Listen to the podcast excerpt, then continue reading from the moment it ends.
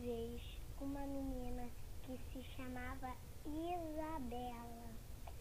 Ela vivia muito bem com seus pais. Até que um dia que ela viu que o seu dentinho estava mole.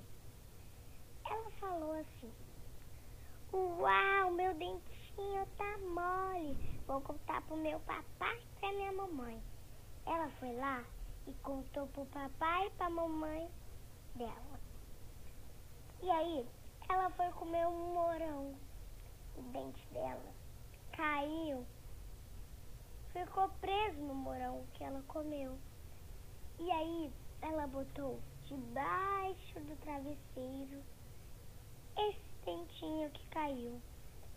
A fadinha e o amigo dela, o gnomo, foi lá pegar o dentinho dela.